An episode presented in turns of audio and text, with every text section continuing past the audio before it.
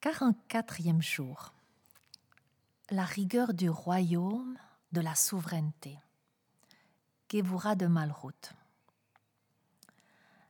Nous avons regardé hier l'amour du royaume par lequel nous avons le désir et la capacité à régner avec miséricorde et à faire du bien autour de nous. Mais régner exclusivement avec euh, la miséricorde récède avec euh, lumière et amour, en donnant généreusement et en embrassant tout et tout le monde, aboutira à une impasse et inévitablement à l'échec.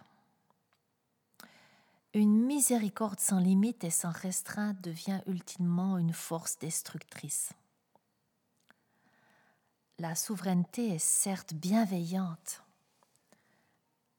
mais elle doit être équilibrée par de la rigueur. Dirigée d'une manière ciblée avec des objectifs. Nous désirons le bien pour toutes les personnes qui nous entourent. Mais comment concrétisons-nous cette volonté? Comment procéder, par où commencer, et qu'est-ce qui est vraiment nécessaire. Un des aspects de la qualité de Gevura, la justice, le jugement, la rigueur, la restreinte, est cette capacité à rester concentré et focalisé. Nous pouvons illustrer cela par de la lumière si l'amour de Récède est une lumière générale qui se répand et illumine tout globalement, comme sur une toile de fond, le jugement, la restreinte de Gevura concentre et intensifie cette lumière en un rayon précis et puissant, tel un rayon laser. Un roi, une reine, et nous le sommes tous et toutes dans notre propre sphère d'influence, doit pouvoir se concentrer et se focaliser. Il ou elle doit faire preuve de jugement sain pour savoir évaluer les priorités et comprendre ce dont les personnes ont véritablement besoin. Ce qui est nécessaire dans l'immédiat et ce qui le sera dans l'avenir tout leader est appelé à ajuster judicieusement et avec restreinte les actions nécessaires au présent et celles qu'il faudra faire plus tard en vue de l'obtention d'objectifs finaux. Par exemple, nous ajustons nos actions dans notre vie quotidienne, non seulement selon ce qui nous semble bon et juste dans l'immédiat, mais aussi en pensant à notre avenir et surtout à la vie éternelle. La souveraineté et l'efficacité de tout dirigeant, de toute dirigeante est donc basée non seulement sur son autorité, Malroute, mais aussi sur sa rigueur, Gevura, Gevura de Malroute.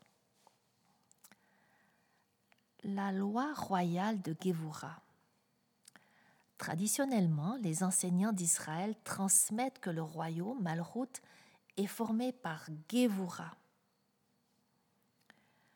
Pour garantir, pardon, pour grandir dans la qualité du règne et de la souveraineté, il est nécessaire de développer notre capacité à juger, à évaluer et à employer avec discernement la rigueur de Gevura.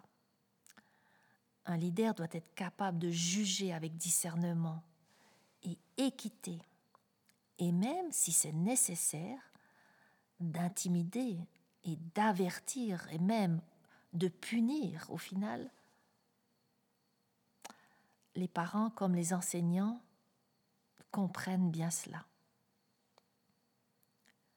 La rigueur de Gevura aide le roi, tout leader, à focaliser aussi son énergie sur des détails afin d'exprimer son amour par des actions concrètes, ciblées et adaptées aux besoins précis de son peuple, de ceux et celles qu'il dirige. La fête de la Pentecôte, Shavuot, la fête du don de la loi et du don de l'Esprit Saint, nous illustre Gevura de Malrout, ou de la rigueur du royaume. En effet, la loi et l'esprit nous ont été donnés au travers de Gevura. La Torah, la loi de Dieu, est l'expression parfaite, bien sûr, de l'amour de Dieu. Elle est appelée la loi parfaite de l'amour et de la liberté. Mais la capacité à concentrer la volonté, la perfection d'un Dieu infini en des paroles concises et à les communiquer de manière précise et exacte vient justement de la rigueur du royaume, Gevura de Malroute. Le don du Saint-Esprit, lui aussi, est l'expression parfaite de l'amour du Christ.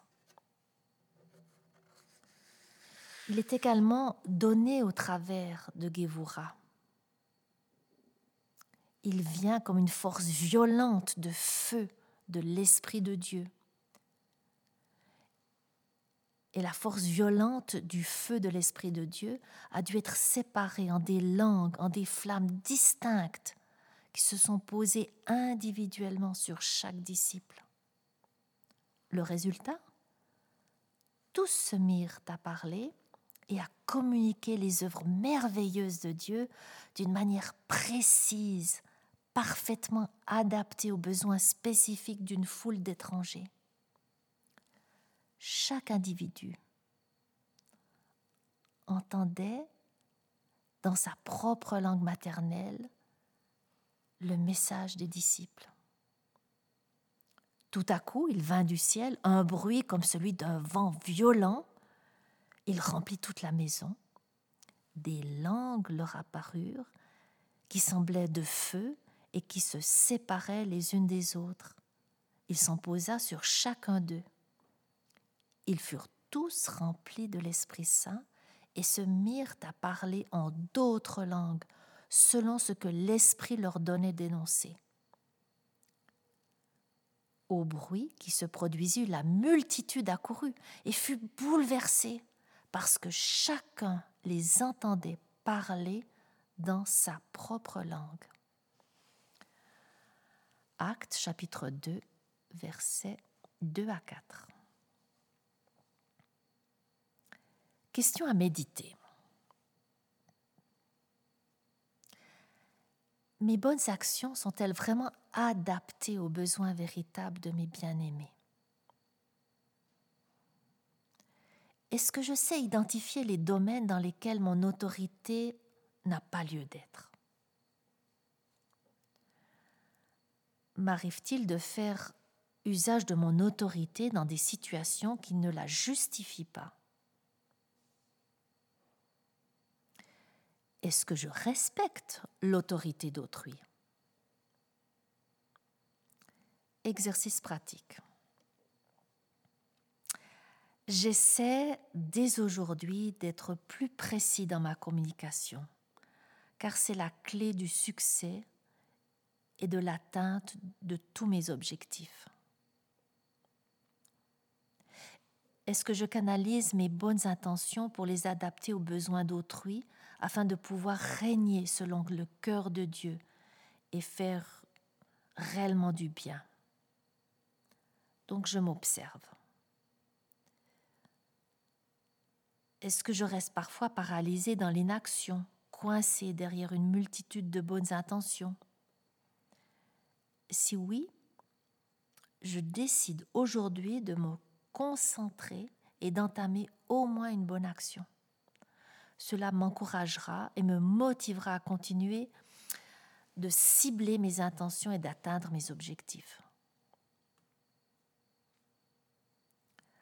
Avant d'adopter une position autoritaire dans une situation donnée, je prends un moment de réflexion afin de déterminer si je suis vraiment autorisé, qualifié et qualifié à exercer mon autorité. je prends non seulement un moment de réflexion, mais aussi un moment de prière pour écouter l'Esprit Saint.